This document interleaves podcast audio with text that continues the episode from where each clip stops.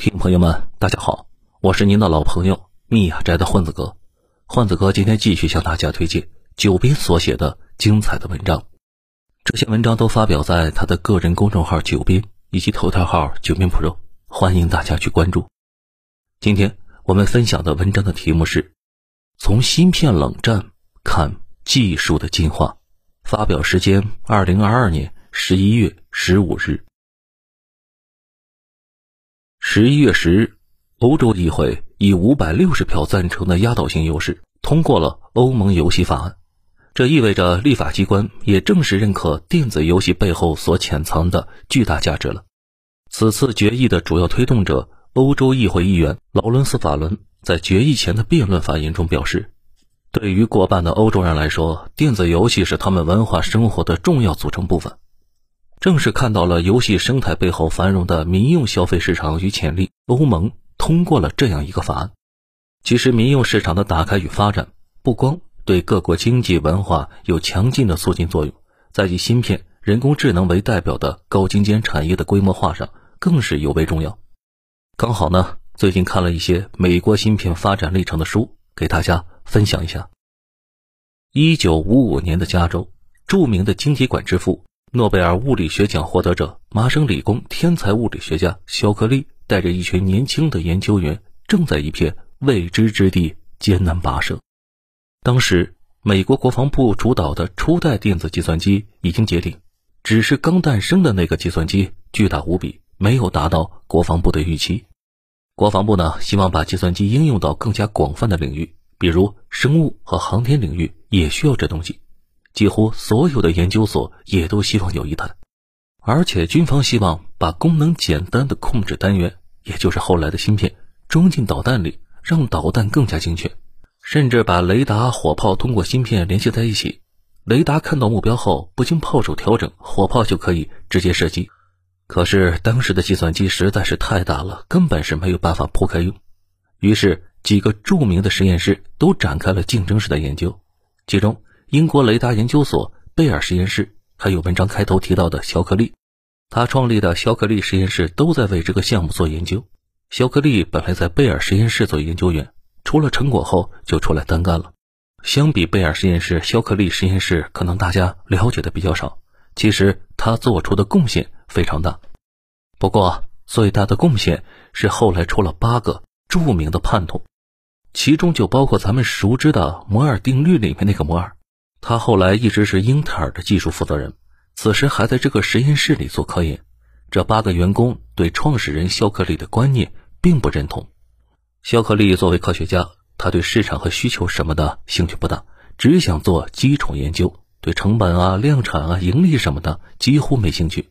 可手底下的这八个人认为，最关键的是是降低成本、规模化生产，要搞集成电路，这样就可以让更多的人购买得起这些技术。到时候，廉价的控制单元不但可以塞进导弹里，还可以塞到收音机里、电视里，让计算机变得更小，更多公司能买得起。到时候，研究所就可以实现盈利。这让他们的领导兼首席科学家肖克利感觉非常搞笑。自己一个科学家搞基础研究的，要什么盈利啊？所以呢，不但拒绝了这几个人，而且非常粗暴地表示：“你们八个既然想在实验室里干，那就得好好听他的。”这八个人呢，后来离开了肖克利实验室，成立了一个新的公司，叫仙童。这个名字的来源呢，是给他们投资的金主爸爸叫仙童。仙童就是英文 Fairchild 的意思。有些小伙伴呢，可能不了解这个公司。其实这个公司啊是半导体和计算机史上里程碑式的存在。他把重点研究方向改成了以硅为材料批量生产集成电路，取得了巨大的成功。没过几年，就把老东家扫入了历史垃圾堆。后来，这个仙童公司管理层的路线和他们的技术骨干再次发生冲突，负责研发的骨干再次大批出逃，跟蒲公英似的，成立了一大堆半导体公司，其中就有后来著名的英特尔和 AMD。这些公司呢，都在仙童附近办公。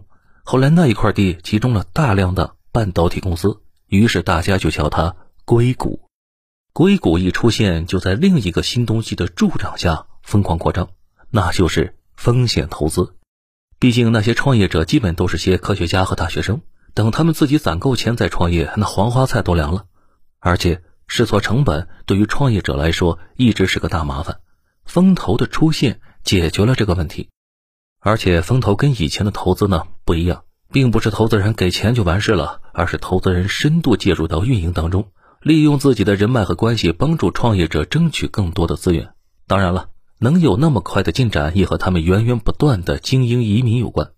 比如，英特尔的创始人格鲁夫是匈牙利人，乔布斯的生父是叙利亚移民，谷歌的布林来自于苏联的一个犹太家庭。英伟达的黄仁勋和现在的 AMD 的苏姿丰都在中国台湾出生，而对极紫外线光刻机做出决定性作用的林本坚是出生在越南的中国台湾人。不过这都不是最重要的，最重要的是当时美国组建了一个贸易体系，在那个体系里，大家有钱购买这些最先进的技术产品。一开始呢，是美国军方在购买这些芯片。后来是大公司和研究所为了提升工作效率也在买，后面软件生态渐渐丰富，可以说给芯片行业带来了大量且持续的技术需求和高额回报，这也反向促进了芯片研发和更广阔的应用。其实，在英特尔的四零零四诞生之前，芯片的功能是早就定好了的，而且现在只需要改变四零零二中保存的用户指令，就可以让四零零四实现不同功能，独立的软件行业。就此诞生了，而差不多在英特尔推出四零零四的同时期，另一家计算机大鳄 IBM 在行业内首次开始进行软硬件单独定价，更是在商业市场维度刺激了软件行业的发展。大大小小的软件公司就是在这个时候成立起来的。光是一九七零年到一九八零年这十年，美国软件行业的产值增长就已经跑赢了芯片产值的增长速度。这里又有个比较反常识的是，最早的芯片大规模应用并不是电脑，而是各种游戏机。可以说，以游戏为代表的应用软件对游戏机等革命性的家用产品以及芯片的推动，超过了绝大部分人的理解和想象，甚至是决定性的作用。这一点其实经历过九十年代的小伙伴都有感觉。咱们接触电子产品的顺序也是步步高学习机啊，超级玛丽魂斗罗。然后是网吧、红警和冰封王座，最后才是家用电脑。西方啊也是一样的，个人 PC 刚出来那时候也是贵的离谱，但是游戏机呢相对便宜很多。于是游戏机行业成了芯片军备竞赛的主战场。一九七七年，雅达利二六零零的推出就引发了轰动。日本的 Game Boy 普及率就更高了，销量保守估计超过一亿台。后面的 PS 卖的那就更多了。为了吸引用户，这些游戏厂家争先把最先进的芯片塞到自己的游戏机里面，甚至后来的电脑普及主要也跟游戏相关。大学生都知道买电脑是为了学习，然后 就变成了游戏机了。现在更明显，绝大部分人买台式机、智能手机，除了拍照、视频剪辑、修图性能，这核心拼的其实就是游戏性能，看它卡不卡。世界第一芯片代工厂台积电，百分之四十九的产能都是做手机芯片。苹果是他们的大客户。这些年推动芯片进步的最大动力，主要是手机上的吃喝玩乐的 App 等应用软件。而在这些 App 里，最吃性能、对芯片推动最大的，就是各种手机游戏。一部高性能游戏手机比不能玩游戏的那可是要贵得多。而且游戏领域尤其明显的是。硬件再怎么进步快，最后都会被越来越大的游戏软件把性能吃光。软件永远都比硬件快一步，所以必须发狂的挖掘硬件性能。在这场军备竞赛中，AMD 和英伟达最终胜出。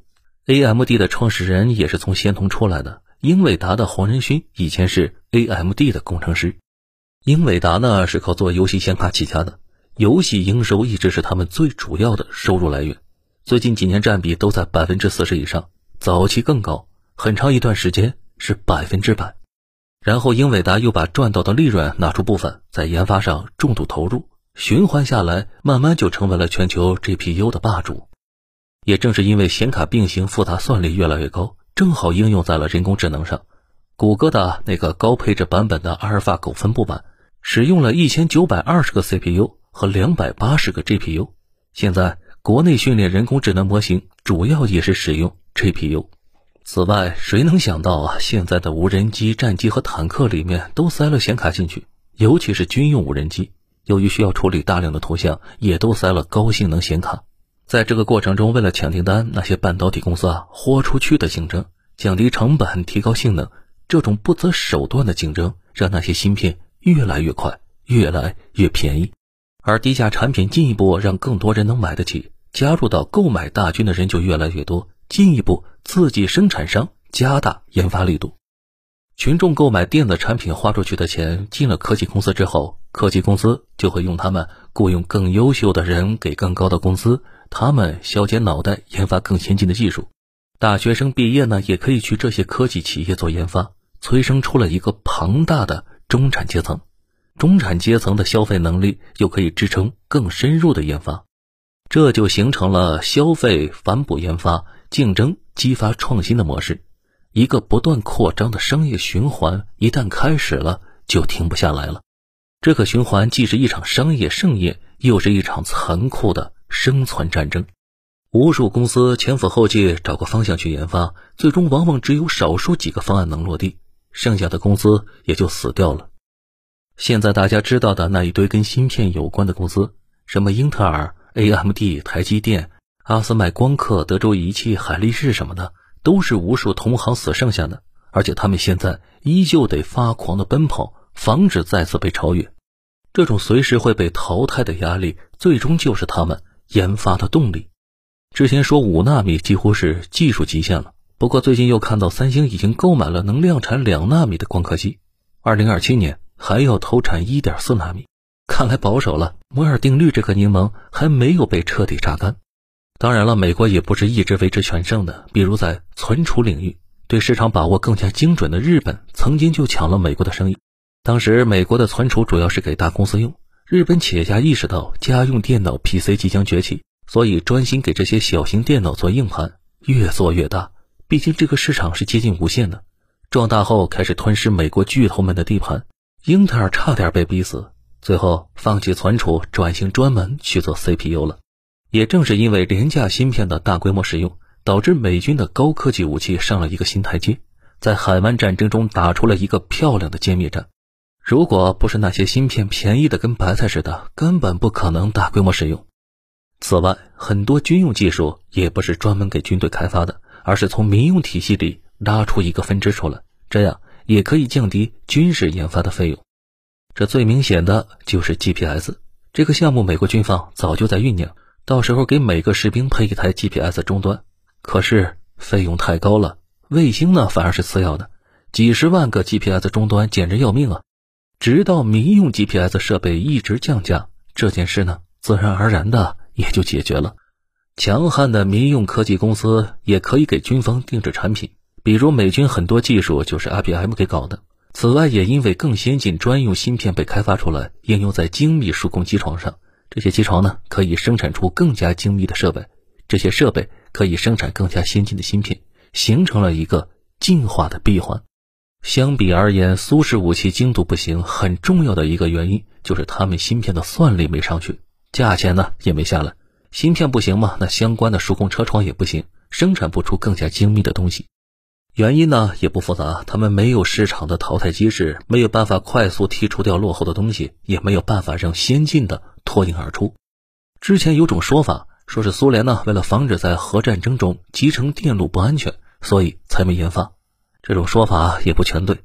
当时具体往哪个方向发展呢，并不是计划出来的，而是发展出来的。美国当时并不是选了一个方向往前发展，而是同时有几百个方向都在各自突围。只是最后硅基半导体取得了决定性的优势，其他团队走了死胡同了。美苏的计算机前辈们都有种让后辈听自己的执念，所以肖克利才会大骂那八个人是叛徒，甚至一度扬言让那几个人在江湖上彻底混不下去。不过，尽管肖克利在学术圈影响力很大，在市场上却几乎没人理他。后来他成了个笑话，八叛徒却成了硅谷的神，这一点在苏联却行不通。苏联当时的体制下根本不存在单干一说，每个人都有一个确定的坑，除非不想混了，否则跑是跑不掉的。苏联的科研体系也出现过类似八叛徒那样的离经叛道分子，但是他们没办法出去单干，只能留在原来的单位，最后彻底淹没了。此外，现代科研成本极高，没有大量资金支持根本是寸步难行。从爱迪生时代开始，发明和创造就是一个极其耗钱的事。当初因为支持爱迪生的事业，财大气粗的摩根家族也矛盾重重。小摩根很看好爱迪生，投入了大量的资源，这使得他和他爹关系非常紧张。因为投资太大了，老摩根不太能看得懂爱迪生，觉得小摩根就是瞎胡闹。可以说呢，苏联科学界最大的问题就是权威化，或者说学阀化。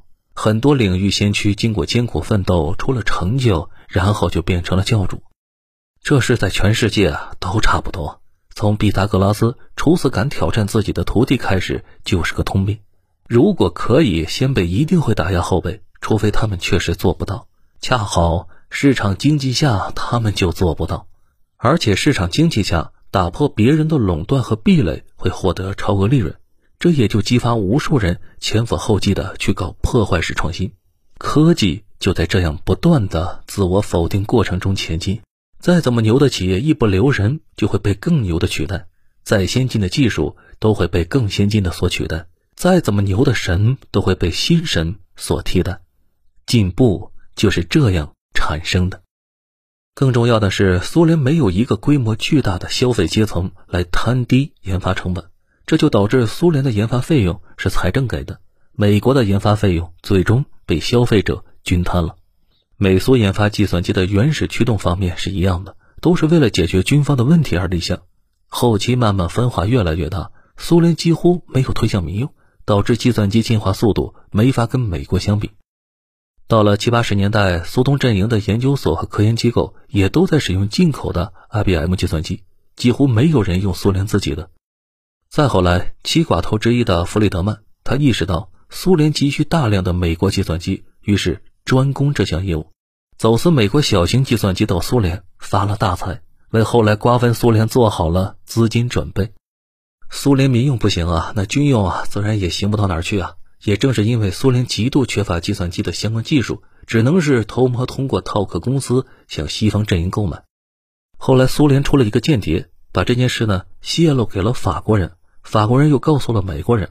美国呢本来准备彻底掐断这条地下贸易线。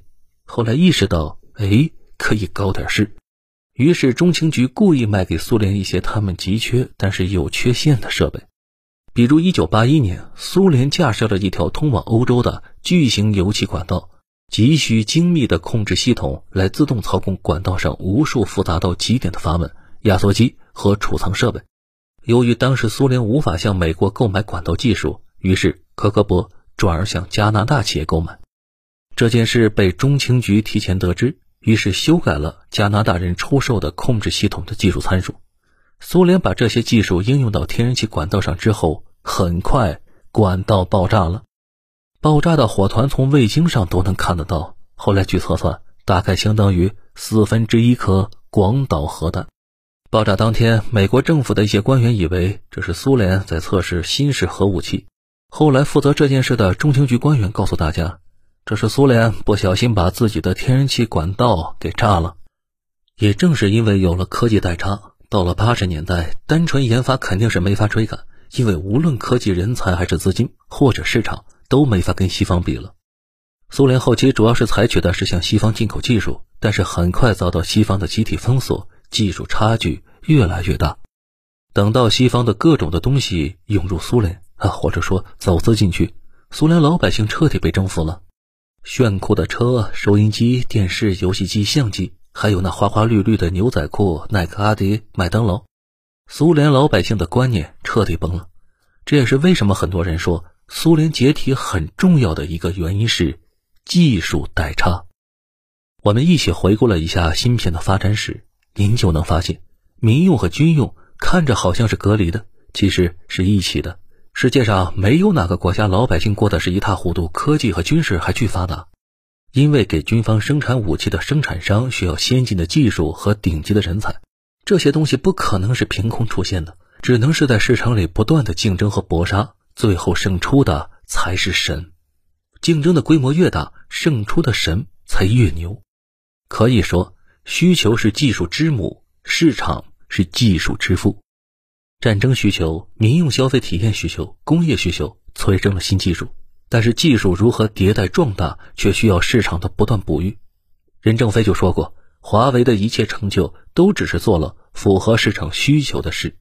也正是市场，才能让芯片这种高精尖且投入巨大的支柱性产业有源源不断的收入反哺研发，进而促进芯片性能的持续迭代。所以大家能看出来，竞争性的供给端、自由流动的大脑、低成本的资金、能摊低成本的消费市场，这几样可以看作是现代创新和科技进步的基石。没有这些，最后都会溜达到死胡同里去了。回到我国现在的情况，中国芯片产业发展的最大障碍不是外国芯片产业链不供货，而是外国芯片产业链太过充分廉价的供货，导致国产萌芽阶段的芯片根本发展不起来。现在美国退出了这部分市场呢，某种程度上讲是让出了一个利润空间，谁能填补，谁就能获得巨大的利益，这无疑是给了我们发展的机会，虽然难，但。这是机遇，在利润和市场的驱动下，尊重人才，尊重市场，尤其是充分利用好我国在电子消费市场、软件应用市场上的潜力，坚持持久战，中国芯片发展必然能有所突破。好了，文章到这里就要结束了。我是您的老朋友密雅斋的混子哥。如果你喜欢这个节目，请转评赞给一个，并把它分享到您的朋友圈。如果您能给这个专辑一个五星好评的话，那就是对作者和主播最大的鼓励和支持了。